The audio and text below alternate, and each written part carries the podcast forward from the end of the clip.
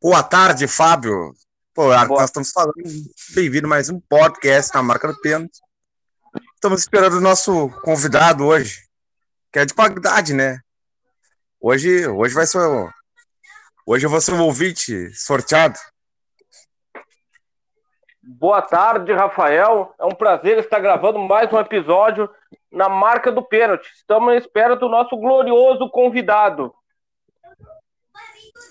Então, gostaria de agradecer também aos nossos apoiadores, Banda Dona Zica, Leonardo Bruno, corretor imóveis e investimentos imobiliários, uh, DJ Maurício Gantes, Marcenaria Carvalho, advogado Vinícius Mesco, parceria Chavantier,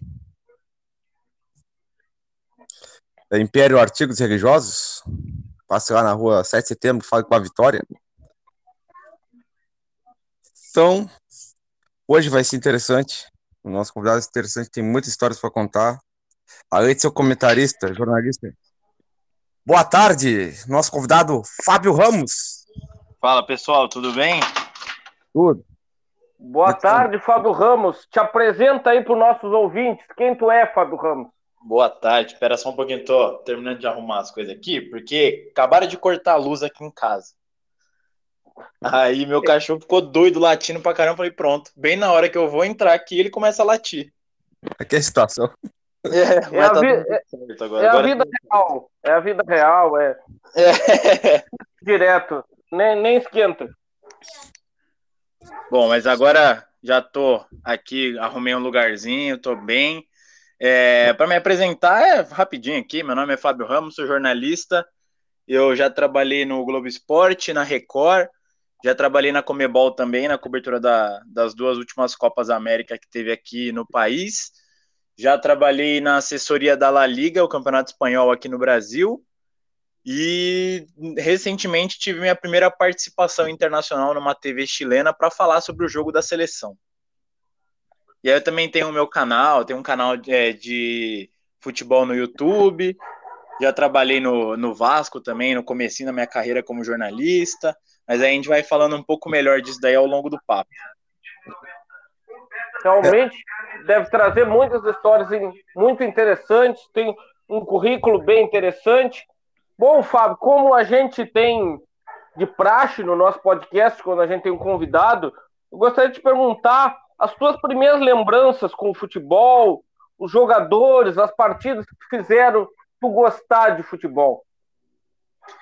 Ó, ao contrário de muita gente, que às vezes é o pai que leva no estádio, que aí começa a acompanhar mesmo, meu pai, ele gosta muito, mas ele prefere assistir em casa. E aí, tipo, assiste em casa, churrasquinho e tal. Mas se tiver alguma coisa mais importante para fazer, ele prefere do que realmente assistir futebol. Então, quem me levou para o estádio, quem me fez torcer, foi meu tio. Meu tio que começou a me levar nos jogos, eu assistia sempre, sempre foi fanático por futebol. E aí a, acabou calhando que meu primo também é meio que parecido com meu pai. Gosta, mas nem tanto tipo, torce, assiste e tal. Mas aí é eu e meu tio mesmo. Todo jogo a gente vai, desde quando eu tinha 6, 7 anos de idade. E aí foi ele que instigou em mim essa paixão pelo, pelo futebol. E desde então não, não parei mais de assistir, de acompanhar. E eu acabei decidindo cedo também, quando eu estava na escola ainda, no ensino médio, eu já decidi que eu queria ser jornalista, jornalista esportivo, queria trabalhar na área. Parabéns pela escolha, muito bem feita desde cedo. uh, Fábio, queria agradecer também que tu sempre curte os nossos posts aqui no Instagram. Muito obrigado, cara. Que é isso que. Ah, que é isso. Tem que, tem, a gente tem que fortalecer. Quando o trabalho é bom, a gente reconhece, tem que ajudar. Muito obrigado. Acho que a gente vai se fortalecendo ao outro, né, para ajudar também. Com certeza. E, vou, e vamos marcar também mais para frente, trazer outro colega, o Daniel, que eu vi também ali que é, contigo no papo da colina, né? Isso, isso. Quem sabe uma próxima fazer com o Daniel junto também, filho, pode ficar legal. Dá para fazer, dá para fazer. Tem bastante gente lá no, no, nesse projeto do Papo que, que dá para trazer também. Tem bastante gente com currículo bom e boas histórias para contar. Mas a gente. Vamos, vamos começar lá pela origem da jogada, que a gente diz, né? Quando, quando sai o gol. Como é que tu começou assim no jornalismo e tu viu? Bom, já sabia quando era pequeno, mas isso é meu caminho ideal e eu vou fazer de coração. Sou apaixonado por isso e vou dar minha vida. Ó, eu na, na faculdade eu estava fazendo aqui em São Paulo na PUC e o meu primeiro estágio já foi no Vasco, que era uma empresa terceirizada que cuidava das redes sociais e dos sites dos clubes. Então aí eu peguei, calhou, que na, na, empresa tinha Palmeiras, Corinthians, São Paulo, Santos e o Vasco. O Vasco era o único que era de fora de São Paulo. E eu que ficava cuidando. Cuidava das redes sociais, que na época ainda não tinha Instagram, era Twitter, Facebook e o site. A gente fazia matéria, entrevistava os jogadores, entrevistava aí jogadores, fazia tipo matéria especial para o site mesmo e começava a interagir com o pessoal nas redes sociais. E aí eu comecei a pegar mais gosto ainda. Eu já gostava de futebol, já gostava do Vasco. Comecei a trabalhar no clube que eu gostava também, acompanhar os jogos, tudo. Então aí comecei, fui pegando um gosto a mais. Fiquei quase três anos nisso. Aí na, na época da Copa do Mundo aqui no Brasil, era o meu ano do, do TCC, para me formar na faculdade. Aí eu aproveitei, eu saí desse estágio que eu tava, comecei a fazer um trabalho meio que é, temporário num site espanhol que veio para o Brasil. Eles criaram um site para poder cobrir a Copa do Mundo. E aí eu conseguia fazer o meu TCC, que foi um documentário sobre o Sócrates, jogador do Corinthians. E aí a gente entrevistou a família inteira dele. Foi até uma das últimas entrevistas que a mãe dele deu, porque ela depois acabou falecendo. Então a gente tipo, foi um documentário bem extenso e eu sabia que ia, ter, ia precisar de tempo para fazer, por isso que eu tinha saído do estágio do Vasco. E aí, com isso, cobri a Copa do Mundo também por esse, por esse site espanhol e fui vendo, tendo cada vez mais certeza que eu tinha escolhido a profissão certa. Só que, quando eu me formei, acabou né, o trabalho nesse site. O, no, no do Vasco, eles acabaram também, não iam me contratar, era só estágio mesmo. E aí eu comecei a procurar trabalho na área. Só que aí eu fiquei uns dois anos, dois anos e meio sem trabalhar na área do jornalismo. Então eu foi aí que eu comecei a reparar e ver mesmo que tipo era aquilo que eu gostava. Porque eu tive que trabalhar com outras coisas para poder me sustentar, né? Fiz Uber, fui motorista de Uber, fiz, é, fui atendente de telemarketing, eu fiquei vendo estoque no mercado, estoque em loja do, de shopping, fiz um monte de coisa. Fui, é, trabalhei em loja de rua, vendendo coisa, loja de shopping. E aí, de, do nada, tipo, praticamente do nada, em 2018, eu fui chamado para fazer um, para participar de um projeto da nova releitura da revista Placar que ia ter um comprador novo, aí eu fui, fui contratado por uma agência para participar desse projeto. Fiz o projeto lá, foram quase, foi quase um mês o projeto para a gente fazer. Acabou não dando certo, mas tipo, foi um mês voltando a trabalhar na minha área depois de quase três anos. Aí, beleza, ok, falei, vou criar o canal. Pelo menos eu faço alguma coisa ligada ao esporte enquanto eu não estou trabalhando na área, né? E aí fiquei conciliando o canal que eu tenho até hoje. Eu dei uma parada esses últimos meses aqui, mas aí eu já falo sobre isso. É, aí eu fui conciliando, tipo, eu fazia, eu trabalhava no horário comercial ou quando fazia Uber, eu trabalhava de manhã e até o começo da tarde. E aí depois eu chegava em casa, fazia o roteiro, já ia até pensando num roteiro de tema para falar no vídeo ao longo do dia à noite eu gravava, editava, tipo, ia dormir tarde pra caramba, para no dia seguinte acordar cedo e trabalhar de novo. E aí fui mantendo o canal assim e foi seguindo. Aí eu comecei a trabalhar, de... aí depois eu fui, de... depois desse projeto da Placar, eu fui para uma assessoria, esport... é, assessoria política, que era da época das eleições também. E aí comecei a trabalhar, falei, pelo menos é na minha área, né? Que é assessoria com jornalismo, comunicação, não é a parte esportiva que eu gosto, mas pelo menos é na minha área, que eu já não aguentava mais ser motorista de Uber. Aí de lá, eu fiquei quase um ano nisso, foi em 2018, né, bem no ano da, das eleições. E aí um amigo meu que trabalhava no Globo Esporte falou: "Mano, abriu uma vaga aqui, se você quiser vir, pode pode vir aqui que eu já, já te indiquei, indiquei seu nome, mostrei seu canal, tudo. Era uma vaga temporária também, mas eu falei: "Ah, vamos, vamos arriscar, né?" já estamos aqui mesmo. E foi no finalzinho de 2018 que eu acabei indo pro. Aí eu fiz as entrevistas lá e passei. E aí foi para cobrir bem o, a reta final do Campeonato Brasileiro. Fiquei lá novembro e dezembro de 2018. E a partir daí, a minha carreira profissional mudou completamente. Porque eu fiz muita, como eu falei, eu tava lá, eu falei, vou aproveitar, vou mergulhar de cabeça e fazer tudo que eu puder. Então eu entrevistei muita, consegui fazer muita entrevista especial, entrevistei o Meligene, que aí eu consegui pegar um gancho na final da Libertadores, que era entre dois argentinos, e aí o Meligene, que é argentino, né, naturalizado brasileiro, consegui falar disso daí com ele. Falei com o Falcão, falei com o Franklin, que era goleiro da seleção de futsal. Fui fazendo várias entrevistas especiais e aí o pessoal foi gostando do meu trabalho lá, mas acabou que não deu para eu continuar no Globo Esporte quando acabou o contrato. Mas de lá para cá, eu não, eu não consegui ficar mais que duas semanas sem trabalhar. Eu fiquei bastante tempo de temporário em trabalho temporário, né, em frila.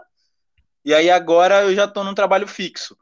Mas eu fiquei, depois do Globo Esporte, eu saí, eu fui para a assessoria da Gillette, numa outra agência também, e era da parte esportiva da Gillette, então foi coisa com Neymar, tinha coisa também do Campeonato Brasileiro, a Supercopa Desimpedidos, que a gente acaba, era patrocinador e tal. Aí depois de lá, eu ia ficar em tese até o fim de julho. Só que eu tive que cancelar o contrato antes, porque eu recebi o convite do Facebook Sports na época para participar né, da cobertura da Copa América de 2019 aqui no Brasil que era para pegar, eles queriam tipo mostrar os bastidores da Copa América, só que de um jeito diferente. Então eles pegaram uma pessoa para ficar com cada seleção e era tipo ficar como se fosse membro da comissão, porque a gente ficava no hotel deles, ia viajar de avião fretado com os jogadores e a delegação para todas as sedes e jogos que fossem, almoçava e jantava com os jogadores, tudo, participava dos treinos, jogo a gente ficava atrás do, do banco de reservas para gravar, para fazer essa cobertura do, dos bastidores.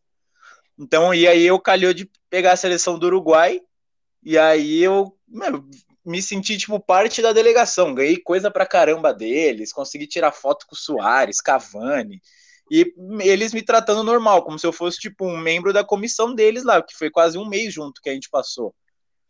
E aí, depois disso daí, é, eu voltei para o Brasil. É, voltei para Brasil, não, que eu já estava aqui. Voltei para São Paulo.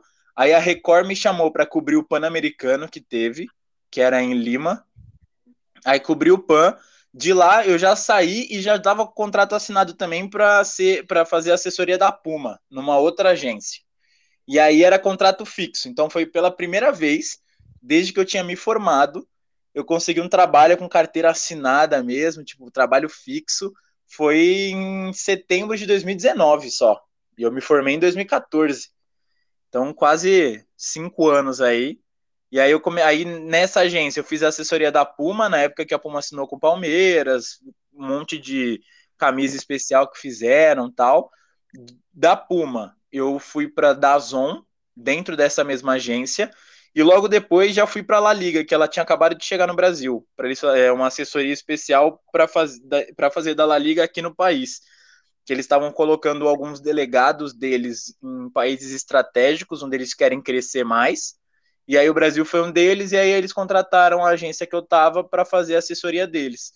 E aí eu fiquei na La Liga dois anos, até o, até o meio desse. Foi até julho, agosto. Eu queria só fazer uma pergunta, assim. Ah, mesmo por todos esses anos, a Liga com grandes jogadores brasileiros e históricos já, qual é o crescimento dela dentro do país em vista da, da Premier League hoje? Ah, aqui ainda é a, a terceira mais vista, né? É o, o Brasileirão é o primeiro, e aqui no Brasil a Premier League ainda ganha. A ideia deles é de se tornar a segunda liga mais assistida na América Latina. E aí eles estão brigando bem tipo, de igual para igual com a Premier League aqui. Os números nas redes sociais cresceram muito nesses últimos anos que eu estava acompanhando mais de perto. Então, eles estão focando bastante nisso daqui. Eles estão fazendo várias ativações. É que agora com a pandemia deu uma parada. Mas a ideia é voltar com muita coisa, tipo, fanzone aqui quando tiver jogo, evento trazendo aí jogador também, ou embaixador, que eles têm uma série de embaixadores da La Liga, de ficar fazendo evento em São Paulo, Rio, eles também fazem algumas ações pontuais no Nordeste no Sul. Então eles estão organizando bastante coisa para crescer ainda mais aqui no país. O Fábio falou de muitos projetos interessantes que ele participou. Teve dois em especial que me geraram curiosidade. Um é sobre esse projeto da revista Placar, que ele afirmou que acabou não tendo mais desdobramentos, que durou só um mês, mas me chamou atenção porque é uma Placar, é uma revista muito icônica para quem cresceu nos anos 90. Foi por muito tempo uma das principais fontes de informação sobre futebol que a gente acesso principalmente antes da internet. E também queria saber se teria alguma história de bastidores que ele ficou cobrindo o Uruguai que ele pudesse compartilhar conosco. Bom, da revista Placar, sim, para quem nasceu na década de 90, é praticamente a referência de jornalismo esportivo que a gente tinha, né? Cresci com ela, eu tinha, tinha vários exemplares da Placar, era sempre. saía uma edição da revista, eu já comprava para ler também. Só que acabou não dando certo, porque quando eles me contrataram, um grupo de investidores ia, tinha acertado tudo para comprar a revista, e aí eles iam fazer, tipo, remodelação de tudo, iam fazer uma nova placar com a mesma ideia de fazer coisa de esporte, só que de um novo jeito.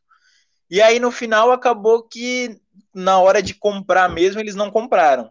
Então aí o projeto caiu. Mas foi bem legal esse quase um mês que eu fiquei lá, porque a gente começou a ter ideia das pautas, a ideia, é, a arte visual, né, a parte visual da revista é, impressa e online, as redes sociais, tudo, a gente tinha mudado tudo. Só que aí, bem na hora de falar, ó, eles vão comprar, vai, vai virar, acabou não dando certo.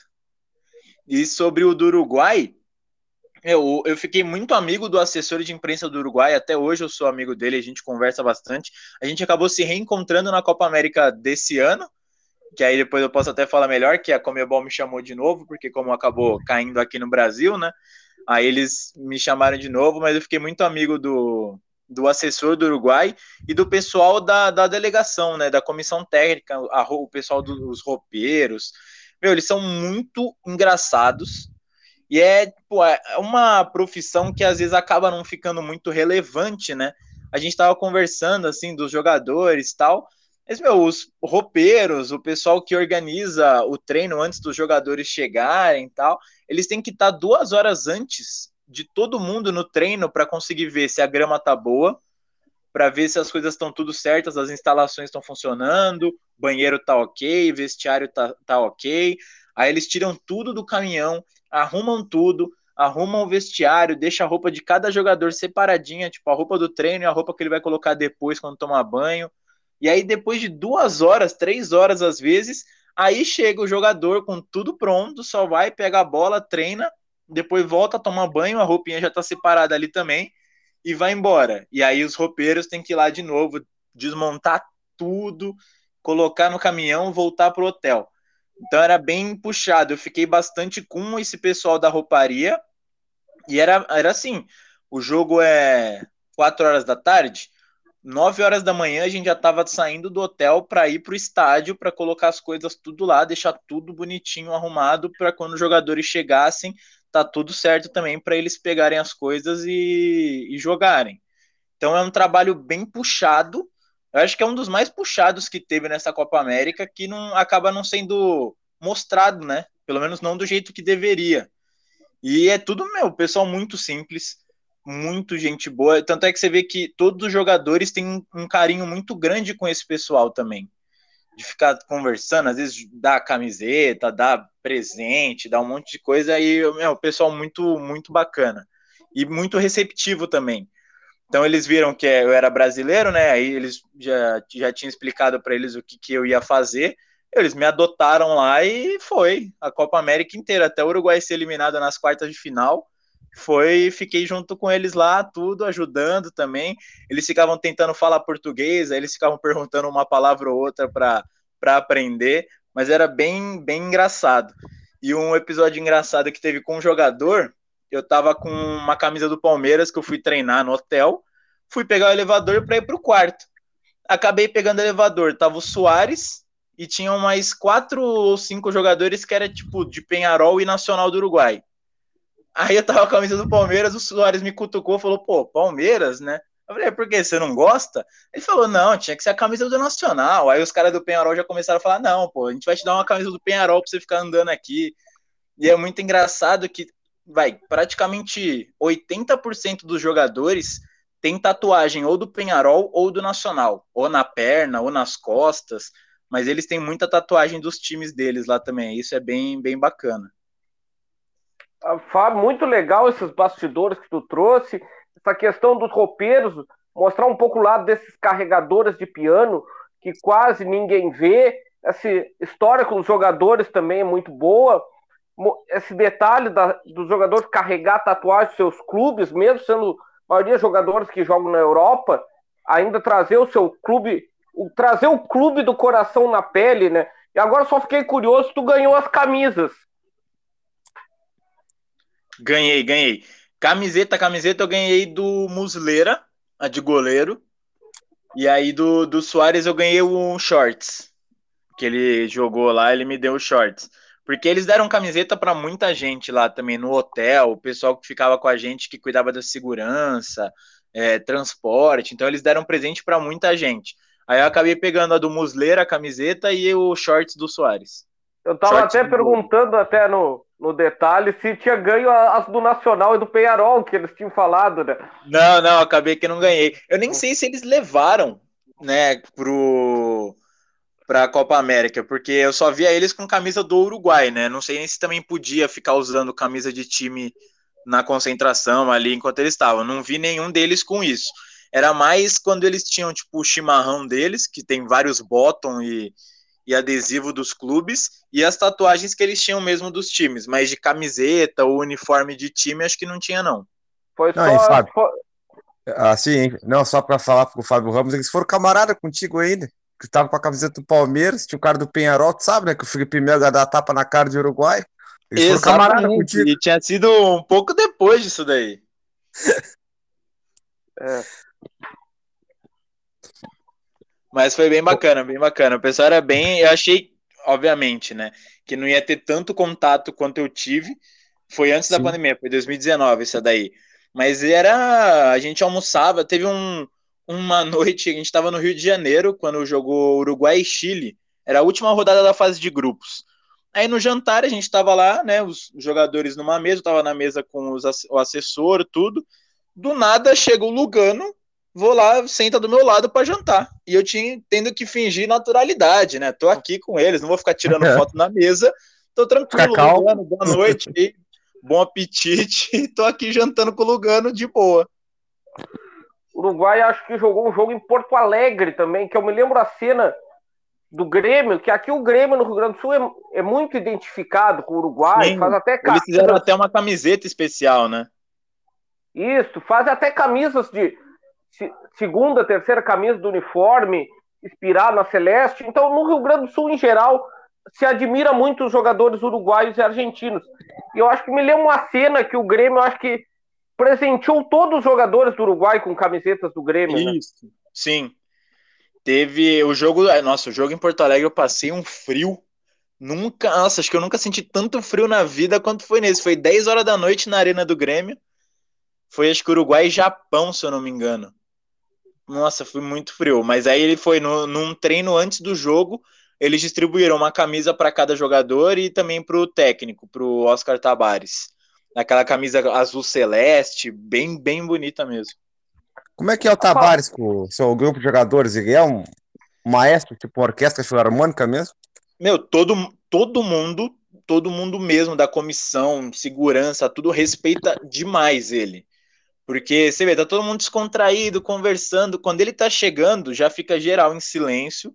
Ele chega, cumprimenta um por um, o pessoal é, não fala, tipo, você não ouve um, um pio. Todo mundo respeita quando ele chega, tal. Aí ele começa a comandar o treino, o pessoal respeita bastante, tem muita admiração por ele. E ele, nas vezes que eu fui com ele, porque sempre um, um dia antes do jogo ia fazer reconhecimento do gramado ia o técnico e um jogador para dar entrevista coletiva. E a gente ia num carro, né? Porque não precisava ir tanta gente. Então ia no carro, o motorista, eu, o assessor de imprensa, o Tabares e um jogador. Então aí a gente ia conversando, tudo, ele é bem simpático também. Ele parece ser mais fechadão, assim, pelo menos no, em público, mas no, no carro, pelo menos, ele conversava com todo mundo, ele era bem, bem tranquilo. O Tabares dá a impressão que, além de ser uma referência no futebol uruguaio, é uma referência de caráter, de comportamento, que há algum tempo eu assisti uma entrevista do Diego Lugano, e o Diego Lugano relata que ele, jogando, se eu não me engano, futebol turco, ele foi expulso num jogo e que depois o Tabares teria comunicado com ele, teria dado um puxão de orelha, disse, não é esse tipo de comportamento que eu espero para ser o meu capitão na seleção uruguaia. Ele ser essa referência, também uma referência moral, além de ser uma referência no futebol uruguaio. Sim, sim, ele, e ele prega bastante o respeito também.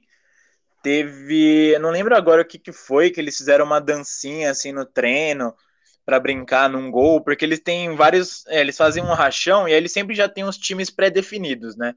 E eles postam até nas redes sociais, tipo, o time que ganhou o rachão desse dia, eles iam fazer uma competição interna. E aí ele falava, tipo, no jogo não quero ter dancinha nenhuma nessas comemorações, nada. É pra, tipo, o jogo é sério, treino pode brincar à vontade, mas na hora de jogar pra valer, é pra valer, sem brincadeira. Tanto é que você via que comemoração de gol e tudo, não tinha nenhuma dancinha, nenhuma brincadeirinha mesmo. Era comemorar, beleza, volta, foco no jogo. Agora, te perguntar assim, como é que é ser assessor da Liga durante dois anos, assim? Tu. Como é que é essa convivência, assim? Cara, é muito bom. Foi muito bom. Eu ainda tô na agência que a La Liga tá também. É que Sim. agora eu troquei, eu tô cuidando mais da parte de games, então eu tenho a parte de Activision lá, saiu um pouco de esporte, mas pretendo voltar e aí a gente tá vendo certinho disso daí. Mas, meu, o contato deles é muito bom. Eu fui lá para Espanha também, porque a gente, uma vez por ano, tem um encontro de todas as agências da La Liga, né, nos outros países que eu falei, os países estratégicos. Tem na Ásia, na Europa mesmo, e na América do Sul. Eles têm, agora eles estão na Argentina também, se eu não me engano, eles têm no México, mas aí do, da América Latina foi só o Brasil, que aí a gente foi nesse encontro. E aí a gente vai, vai trocando informação, dando um feedback do que está dando certo em outros países, do que, que pode dar certo aqui, porque na Ásia, se eu não me engano, eles já estão com esses projetos há 10 anos. E aqui no Brasil começou em 2019. Então é relativamente novo. E aí a gente vai trocando ideia para ver o que, que dá certo, o que, que não dá. Eles estão começando agora a trabalhar mais com influenciadores aqui também, né? Entendendo essa mudança porque antes era mais jornalista e veículo de imprensa. Agora eles estão vendo que, pô, se a gente pegar alguns influenciadores, dá para alcançar um público maior e de um jeito até melhor do que o jornalista. Então aí estão fazendo essas coisinhas. Mas tem bastante evento. Foi desafiador também ser assessor da La Liga na, na pandemia, porque a gente teve que fazer bastante evento online. E aí você, obviamente, né? A gente conhece o lado do jornalista e quando você convida para um evento presencial é uma coisa, evento online é totalmente diferente. Mas deu tudo certo também, o pessoal participou bastante. Eu fiz bastante amizade com os jornalistas fazendo essa assessoria da La Liga aqui no Brasil. Então deu para deu para fazer bastante coisa. É, contato com ex-jogador, né, embaixadores da La Liga, tipo Denilson, Edmilson, é, Belete, Ronaldo. Um dos meus primeiros, é, um dos primeiros eventos que eu vi online já era com o Ronaldo lá falando a, a experiência dele na La Liga, no Real Madrid. Agora também com o Real Valladolid, que ele é presidente.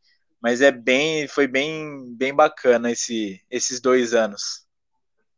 Como é que eu ia te fazer essa pergunta mesmo? Como é que o Ronaldo, como é que é visto o Ronaldo a compra do Valladolid da Espanha? Como é que ele é visto lá assim? Além de ser todo fenômeno, pô, todo fenômeno, tudo, grande astro do futebol. Então, no começo o pessoal tava bastante esperançoso. Porque, pô, o Ronaldo, se ele já é, ele é muito respeitado no mundo inteiro, mas na Espanha ele tem uma, sei lá, como é eu posso dizer, uma áurea Ele é, tipo, o fenômeno lá mesmo. O pessoal respeita muito, mesmo ele tendo jogado só, entre aspas, no Real Madrid. Mas o pessoal respeita muito ele lá. Então, quando ele vai virar acionista majoritário de um clube considerado pequeno, né, de pequena relevância, fala, pô, vai dar um alcance maior para esse clube, uma relevância grande para ele, e querendo ou não, pô, que jogador não vai querer chegar num clube que o presidente é o Ronaldo? Principalmente jogador sul-americano que vai novo para lá. Tanto é que eles conseguiram, foram uns dois ou três empréstimos de jogador jovem que estava no Real Madrid, Barcelona, e já foi para o clube do Ronaldo. Querendo ou não, acabou se tornando um clube do Ronaldo, né? Mas deu um pouco errado. No começo deu muito certo, porque o clube realmente se reestruturou, começou a fez um projeto na base também muito bom. Só que dentro de campo acabou caindo, né? E o Tá segunda, segunda é, então, foi rebaixado na última temporada, apesar de não ter jogado tão mal, teve muito azar nos jogos também, tipo aquele jogo que tá 0 a 0 tá jogando bem, aí vai uma bobeira, toma um gol. Aconteceu bastante isso ao longo da temporada, e o que não pegou bem foi que nessa reta final que o clube estava brigando para não cair, o Ronaldo tipo não foi para Espanha, acabou indo viajar, aí mostrou ele tipo na praia curtindo. Parte da torcida, né, boa parte da torcida começou a protestar que parecia que ele realmente estava nem aí pro clube. O clube brigando para não cair, ele não aparecia lá, não dava satisfação, estava viajando, estava curtindo a vida dele. E aí isso acabou pegando um pouco mal, acho que arranhou um pouco a imagem dele com os torcedores do Valladolid. Mas com o restante da Espanha lá, o Ronaldo ainda continua sendo bastante é, respeitado. Eu falei que ele jogou só no Real Madrid, mas ele jogou no Barça também, né? É uma, é uma coisa que eu queria falar, assim. O Ronaldo é um cara com dinheiro, é muito inteligente, né? Ele tem uma agência de jogadores, essa agência de imagem, né? Que ainda deve ter ainda, eu acho, ou não. Mas onde o Ronaldo bota a mão no dinheiro, ele sabe que vai dar, lá na frente vai dar certo. Sim, ele tem bastante. Eu acho que o Rodrigo, que é do Real Madrid agora, também é um é, assessorado pelo. Acho que é Nine que chama, não é? Do Ronaldo. Isso, é. Tem bastante jogador bem promissor, que é tudo ele que pega, assim. Ele tem uma visão muito boa para isso. E Então, ainda é. aproveitando esse gancho do assunto do Ronaldo, eu vou fazer uma pergunta, nem sei se tu tem como responder, mas eu vou fazer igual. Tu conseguiu perceber como é que é visto o Ronaldo no Barcelona depois dele ter ido para o Real Madrid? Porque diz que a rivalidade é muito grande entre esses dois clubes, que às vezes jogadores que passam de um clube para outro passam a ser mal vistos pelo clube que, que jogaram anteriormente. É, então, o, o caso do Ronaldo, eu acho que ele difere um pouco, por exemplo, do caso do Figo, que foi de um para outro direto. Por ele ter passado pela Itália, aí teve a questão da, da cirurgia também, um pouco antes dele ir para o Real Madrid. Então, eu acho que amenizou um pouco. E também o fato dele ter jogado pouco tempo no Barcelona, mas jogou muito bem, foi campeão, tudo, e saiu meio que no auge. Mas, é, obviamente, o torcedor do Barcelona não considera ele um ídolo, mas sente orgulho dele ter passado por lá. O Figo, só para citar o, pra, que o, o exemplo que eu dei, tipo, ele é odiado em Barcelona. Então, eu acho que é, é um pouco diferente. E também, se você reparar, ele não ganhou muita coisa no Real Madrid, né? Ele jogou bastante tempo. Se eu não me engano, ele, ele ganhou acho que dois ou três vezes o Campeonato Espanhol. Ele não conseguiu ganhar uma Champions, não conseguiu ganhar muitos títulos como se era esperado. Mas acho que a figura dele também transcende um pouco isso. Não sei se o Neymar, pelo que ele fez, do jeito que ele saiu do Barcelona, se ele volta para um Real Madrid, se seria a mesma coisa. Eu acho que a imagem dele seria um pouco mais arranhada do que a do Ronaldo. Mas eu acho Mas que como o Ronaldo não saiu brigado, não saiu nada, saiu bem, eles não têm nenhum ódio, mas também não, não consideram ele um ídolo. Hein, Fábio, mas eu acho que tem uma, tem uma, uma, perse- uma- eu, ve- eu vejo assim, ó. Se o Neymar chegasse hoje ao Real Madrid, poderia ser como já, o Real Madrid já queria levá-lo desde pequeno, então já tem essa parte. Pelo Ronaldo, Sim, não conquistou uma, ele chegou depois com uma temporada nova. O Real Madrid já tinha conquistado uma Champions em cima do Bayer Leverkusen, com aquele gol do Zidane. Então, e eu acho que não, não ia fazer muita diferença, mas que o Real Madrid considera o Ronaldo grande ídolo, sim. Mas eu acho essa parte do Figo também, em Barcelona, toda vez que chega um português no Barcelona, já é comparação com o Luiz Figo, né? Você vai jogar mais com o Luiz Figo ou menos com o Luiz Figo. Eu tô certo, né? Exato, exato. E o do, o do Ronaldo, é que é, o principal disso daí do Figo com o Ronaldo, o Figo saiu muito brigado e muito queimado pela própria torcida, por ter ido né, direto para o Real Madrid. O Ronaldo, como ele sai para outro país, depois acaba voltando, aí eu acho que tipo, foi mais tranquilo. É, é, obviamente, o Barcelona nunca chamou o Ronaldo para nenhuma premiação de tipo Master e jogador. Chama Rivaldo, Ronaldinho, tudo, mas o Ronaldo nunca chamaram. Em compensação, o Real Madrid chama ele para tudo que tem de evento que eles chamam aí jogadores. Mas eu acho que essa, o fato dele ter saído e ficado um tempo na Inter ameniza um pouco isso daí, de tipo, não foi direto de um para o outro. É, e, no, e nos bastidores o Ronaldo é bem influente, né? Eu vi uma matéria que saiu que eles tinham contratado o Vinícius Júnior, né? E tava uma, duas temporadas e o Vinícius ainda não engatigou aquele futebol que é esperado e dizem que ele tinha indicado o PP do Grêmio, que ele chegou e disse, olha, o cara certo tá esse jogador do Grêmio. Não sei se isso confere ou não, mas saiu essa matéria. Sim, não, a, a, o Ronaldo tem muita influência no Real Madrid. O Ronaldo, o Roberto Carlos também é outro que é bem respeitado lá dentro. No, no museu mesmo do Real Madrid tem um espaço lá dos brasileiros que se, realmente, tipo, eles são muito importantes. A imagem deles, a opinião deles lá dentro é muito respeitada. E assim, uma coisa que eu fiquei também achei legal da tua parte, tem o Papo Desportivo, né, que é um site no YouTube e é documentários, né? Não sei se o do Sócrates saiu daí. Não, não, eu acabei colocando no canal também. Mas eu foi antes olhando... até de eu criar o canal. Eu tava olhando hoje, achei muito, muito legal, porque o Sócrates é um personagem à parte, né? A gente entrevistou o jornalista que escreveu o livro Democracia Futebol Clube, do Roberto Jardim, que fez 11 jogadores. E aí o Sócrates, é um, pra mim, é um cara fora de série, sim. E aí... E qual foi a ideia de criar o papo desportivo, assim? Eu vi que tem da, da juíza também, né? e bandeirinhas que sofrem na beira de campo, né, com preconceito, machismo, criar esses documentários na, na, na tua visão? É, então, eu criei na época que eu, tava, que eu não estava trabalhando na área. Que aí eu falei, pelo menos eu vou fazendo coisa de esporte, vou me atualizando nisso. E também porque eu era muito tímido para falar em público ou para falar até com outras pessoas normal, no dia a dia mesmo. E aí, querendo ou não, se você olhar lá atrás no canal, os primeiros vídeos, eu gravava de óculos escuros, porque eu tinha. Eu não conseguia ficar olhando para a câmera. Eu gravava de óculos escuros dentro do quarto, só para o pessoal que não, não viu ter a noção. E falava muito baixinho. Falava devagar, porque eu era tímido.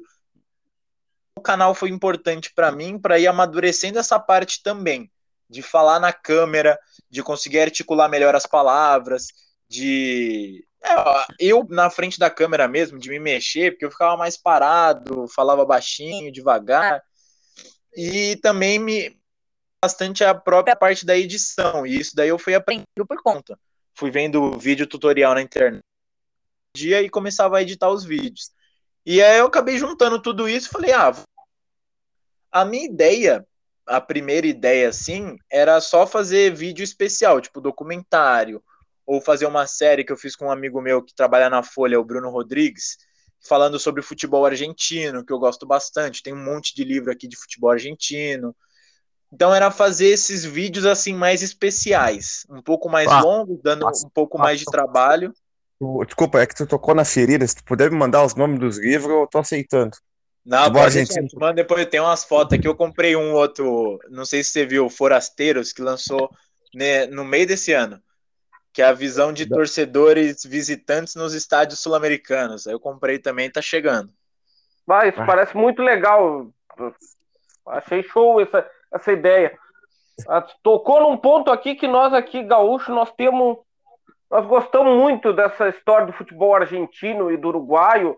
Até tem um, tem um episódio de um podcast que a gente se inspira, que é o Bergamota Mecânica, que é feito por jornalistas da Rádio Gaúcha, que é o Diori Vasconcelos, o Rafael Gomes e o Rodrigo Oliveira, Rodrigo Oliveira, que eles tem um episódio que eles falam da futebol na Argentina, os times de bairro, as rivalidades regionais Sim. da cidade, que é algo também no, parecido com o Uruguai, que o Montevideo, se eu não me engano, Montevideo, Buenos Aires e Londres são as capitais com maior número de times.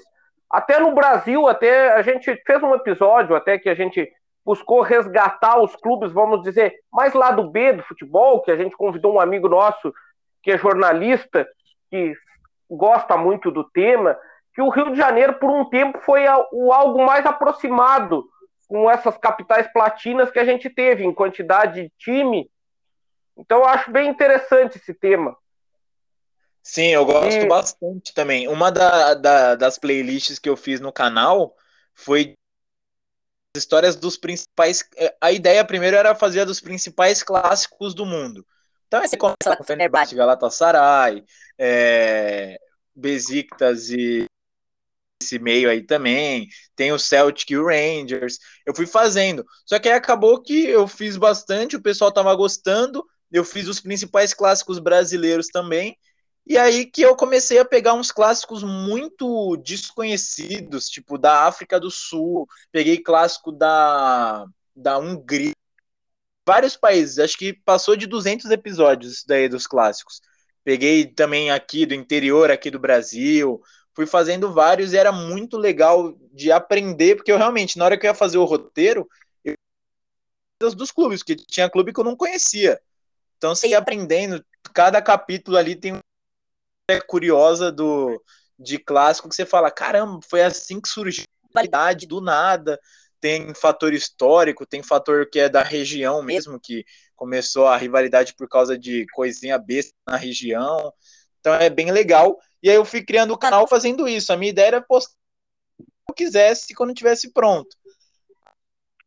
O negócio do tem que postar toda semana. Aí eu fui curtinhos para pelo menos fazer com um periodismo assim mais certo, né? Uma vez por semana, duas vezes na semana. E aí agora deu uma pausinha só para dar uma respirada. Dança, vou morar Aí eu dei uma descansada, mas pretendo voltar ou no fim do ano ou no comecinho do ano que vem voltar a fazer esses mais especiais de clássico, de documentários também. Fábio, tu já falaste sobre muitos dos teus projetos, né? E te, eu tenho uma curiosidade de perguntar. Tu chegou a trabalhar com rádio, porque eu, que comecei a acompanhar futebol nos anos 90, então eu acompanhei muito pelo rádio, eu até gosto muito de rádio, eu até brinco que gosto de podcast, porque o podcast é o, é o rádio de pilha do Exato. século XXI. Então tu chegou a trabalhar com rádio? É, eu cometi um erro aqui que eu falei que o meu, meu primeiro estágio foi no Vasco. Mas é que vai, foi o primeiro estágio remunerado. Porque eu trabalhei quase um ano numa rádio em Osasco. Tipo, não é interior, né? Mas é aqui na Grande São Paulo que era uma rádio esportiva e eu ia todo dia para falar sobre futebol. Comentava dos jogos da rodada, jogos lá do campeonato, campeonato internacional. Então eu, eu tive essa vivência de rádio também, muito bom, muito boa.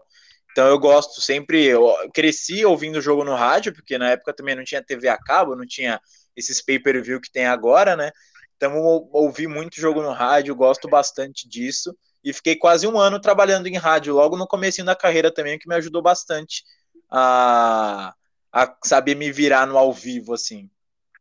É, eu cresci ouvindo as rádios aqui do Sul, mas eu vou te contar, tem um detalhe da minha adolescência, eu sempre tinha curiosidade pelas rádios do Rio de Janeiro, e eu me lembro que eu tinha um rádio, que eu, às vezes, às 5, 6 da manhã, eu conseguia pegar a Rádio Globo e a Tupi, e eu achava tudo aquele universo muito interessante o jeito diferente de se comunicar com o público, de às seis horas, assim, um galo cantar, dizer alô, dona fulana, não sei da onde. Aqueles todos trejeitos sempre me chamaram atenção, assim. Sim, é, é uma próxima do que na TV, né? Porque na rádio, no rádio parece que você participava do, do programa junto. Tava lá, parecia uma conversa, estava trocando uma ideia com o apresentador ou com o comentarista. Na TV já era um pouco mais distante no, na década de 90, começo dos anos 2000 também. Então acho que essa linguagem Agora, do rádio meio que é. aproximava mais as pessoas e era acolhedora de uma certa forma. Até hoje também, né? Mas, só que agora é a interação, né? Mas até hoje ainda o rádio ninguém deixa de lado, né?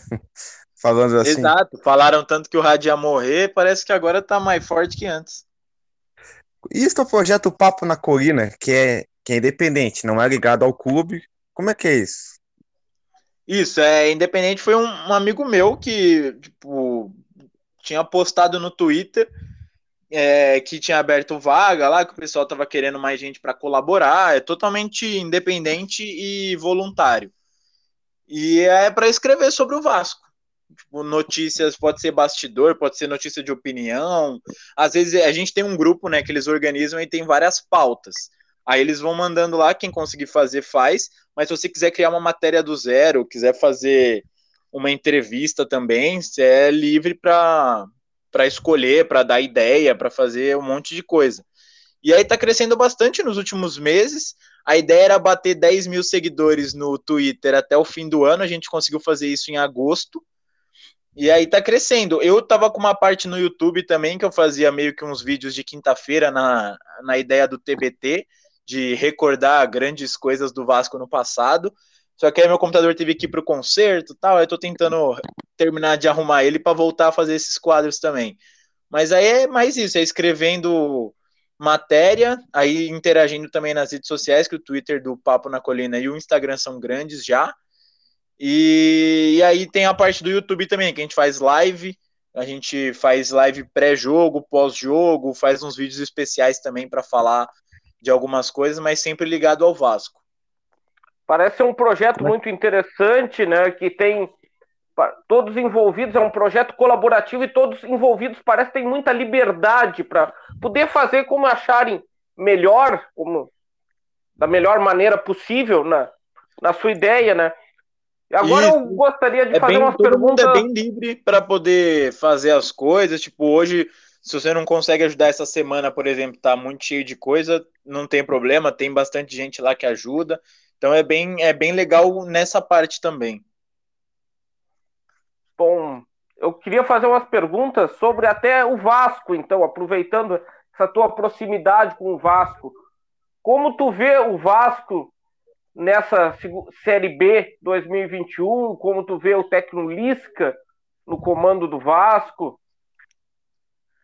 Ah, eu, eu particularmente eu gosto do Lisca e gosto dos trabalhos dele. Desde a época do Ceará, eu gostava bastante dele também, mas eu acho que ele vai precisar de tempo.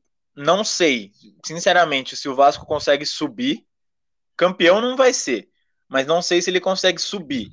O que eu acho que deveria acontecer, obviamente, o Lisca deveria ter vindo no começo do ano.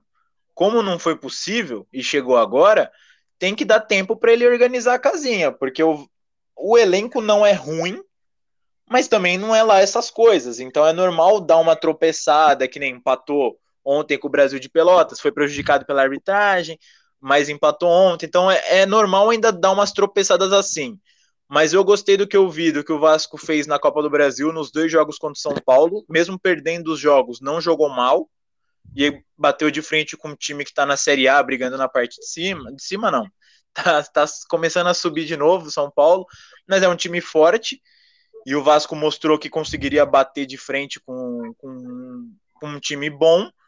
Então eu acho que precisa de tempo. O Lisca tá conseguindo arrumar as coisas. Não deu para trazer tantos reforços assim, mas eu acho que tem time para subir, tem elenco para subir. É só não se desesperar de perder um, dois jogos, mandar embora, querer contratar outro para mudar um monte de coisa de novo. Tem que ter paciência, se não subir esse ano, faz parte, é consequência dos erros que cometeu no passado e também no, nesse mesmo ano, e pensar para tentar subir e permanecer na Série A. Vai ficar ainda um tempo longe do protagonismo que já teve, de brigar por coisas grandes, mas pelo menos está começando a ajeitar a casinha.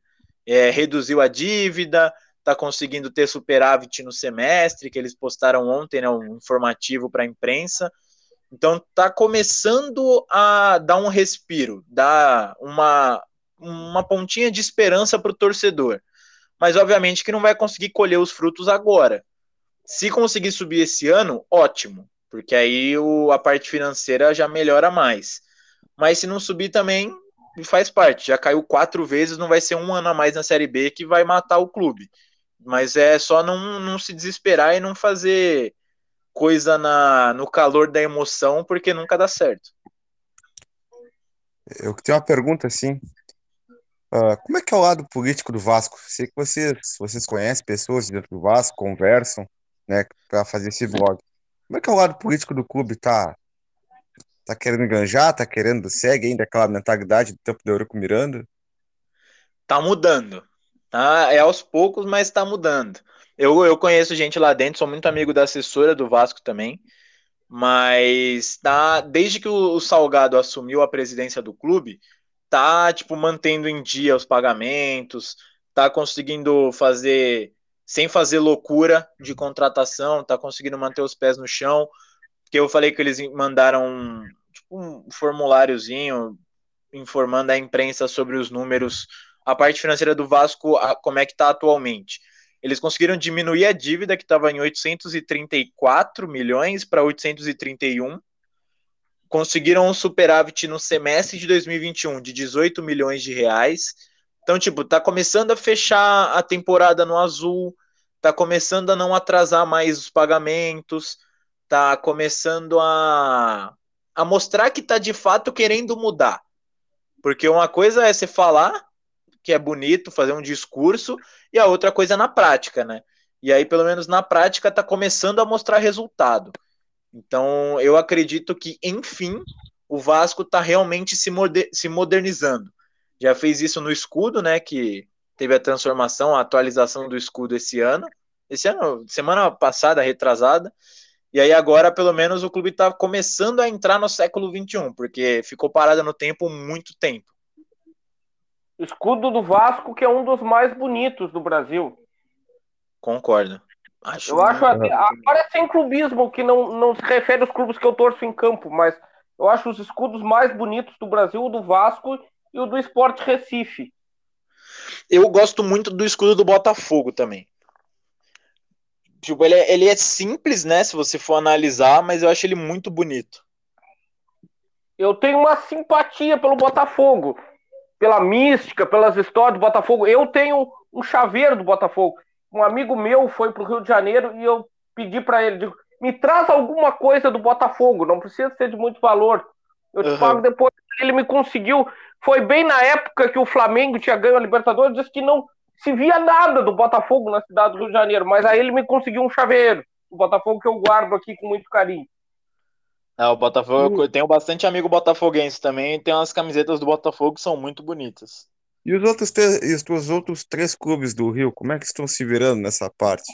Carson, apesar do Flamengo estar tá reduzindo, tem um alto valor em dinheiro, mas os outros clubes, como estão se virando nessa parte, Fábio? Cara, eu acho que o, o Fluminense até como vendeu bastante moleque da base, né? Fluminense vira e mexe re revela bastante nome bom, tipo o Richarlison foi recentemente, está na Europa, agora foi contratado pelo, Flumin pelo Flamengo o Kennedy, o Gerson estava aqui até agora há pouco, o Pedro. Então eu acho que a, a base, né, as crias de Xerém salvam o Fluminense disso daí, porque depois que saiu a Unimed, querendo ou não, o clube perdeu muita força nisso daí de montar grandes elencos, grandes é, times para conseguir brigar por coisas grandes também. E, e o, o, Botafogo, eu acho que tá, a situação é parecida ou até um pouco pior que a do Vasco. Por mais que atualmente na tabela de classificação da Série B o Botafogo esteja melhor, mas eu acho que as dívidas são até piores que a do Vasco. E demorar uns, uns anos para os três conseguirem bater de frente fato. Obviamente, que nem nesse ano, o Vasco conseguiu meter 3 a 1 no Flamengo, o Fluminense ganhou a Taça Guanabara, se não me engano, a Taça Rio nos pênaltis. Então, dá, tipo, conseguem brigar no estadual que o Flamengo não dá tanto valor assim. Agora, né? Já deu, já deu mais valor, mas agora o Flamengo começa o ano querendo ser campeão brasileiro, da Libertadores, da Copa do Brasil. O Carioca é meio que um efeito colateral desse bom trabalho que eles vêm fazendo. Então acho que vai mais pelo menos uns cinco anos de dominância total do Flamengo no Rio de Janeiro. E o futebol do interior do estado, Fábio, assim, como é que ele tem andado fora os grandes do Rio? Rafael, desculpa te interromper, eu quero estender a pergunta, falou do ah. interior do Rio ah. para os clubes pequenos da capital. Cara, eu acho que eles perderam muita força, né? Porque há uns anos você sempre via uma surpresa pintando na semifinal ou até na final do Carioca. E sempre tinha muitas revelações, até para clubes de fora do Rio, para de grandes jogadores ou de grandes esperanças de jogadores, né, revelações tal. E faz um tempinho que não aparece, que não tem alguma final sem ser os dois clubes grandes, que não tem algum clube do interior fazendo aprontando na Copa do Brasil também, por exemplo. Mas isso não só do Rio, como acho que no geral, porque até os clubes do interior de São Paulo também pararam de aprontar na Copa do Brasil, por exemplo. Na Copa do Brasil e nas André. finais estaduais também, que faz tempo que não aparece um clube do interior em final. Tá, tá geral, né? E também não se vê há tempo um clube chamado dos ditos médios, pequenos do Rio de Janeiro na Série B do Brasileirão. O que está acontecendo, às vezes acontece de algum grande cair, como são o caso do Vasco do Botafogo, mas acho que o último que teve na segunda divisão foi o Macaé, não me lembro em qual ano. Sim, isso que eu ia falar, acho que foi 2019, estava o Macaé, mas agora já, já caiu de novo, né? E agora vamos na pergunta assim que aconteceu esses dias. Como é ser representando os países um periodista? sendo chamado para. então, foi um amigo meu lá do Globo Esporte que tinha me indicado. Eu já tinha participado de uma live no YouTube de um jornalista chileno para falar na Libertadores, quando foi Palmeiras e Universidade Católica. Aí eu contei, falei um pouco também sobre o jogo em si. Mas aí agora foi para uma televisão, né? Televisão chilena, o jornalista lá me chamou para conversar sobre a seleção brasileira, sobre o jogo das eliminatórias e o que eu, o que eu acho que vai acontecer daqui para frente com as seleções sul-americanas para a Copa do Mundo do ano que vem. E foi bem, bem bacana participar. Eu estava, obviamente, um pouco nervoso, né? Porque é outra língua, aí você começa. E o medo de gaguejar ao vivo, de falar em espanhol. Mas foi bom, o cara falava bastante, ele falava bem rápido, pelo menos na, na conversa que a gente teve antes de entrar ao vivo de fato. Aí quando ficou ao vivo, ele falou um pouquinho mais devagar e deu para entender tranquilamente. E aí eu fui conversando bastante, mas eu, eu gosto muito do futebol sul-americano no geral. Então, meu, ainda mais o, o chileno também, que é próximo aqui, já conheço lá também. Gosto muito dos jogadores. E já tenho, tenho camisa do Chile, tenho camisa do Colo-Colo também, gosto bastante do Colo-Colo. Então foi bem bacana participar, muito legal essa troca de informações assim. Então foi bom. A primeira vez estava nervoso, agora se vierem as próximas já vou estar tá mais tranquilo também. É, eu digitei ali embaixo que vem outras que tomara que aconteça para ti, porque eu acho que tu batalhou para isso, né, cara? Foi assessor, é. assessor, acompanhou o futebol espanhol e que siga nessa curva ascendente para ti. Achei muito legal, assim como outros, poucos jornalistas brasileiros são periodistas por aí nos países vizinhos. Bah, eu acho que para ti, quando eu vi aquela, aquela foto que tava ali, eu digo, não me aguentei, vou ter que digitar e dar parabéns pro cara, porque não é qualquer um que faz isso. Não, a força que vocês me deram, a moral que vocês deram também, eu só tenho que agradecer. E ainda mais que, pô, eu deixei vocês esperando muito tempo, porque tava corrido pra caramba.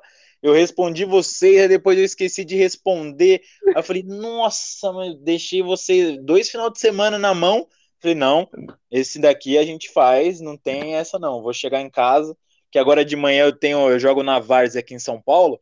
Aí de sábado fui jogar tal, falei, não, já vou para casa, almoço, já vou ficar pronto. Mesmo sem luz aqui, que ainda tô sem luz, mas tô aqui, falei, não, dessa vez eu vou participar, não vou dar para trás não. Então, tem alguma coisa para falar? Meu, meu colega Fábio, quer dizer, Xará ah, também.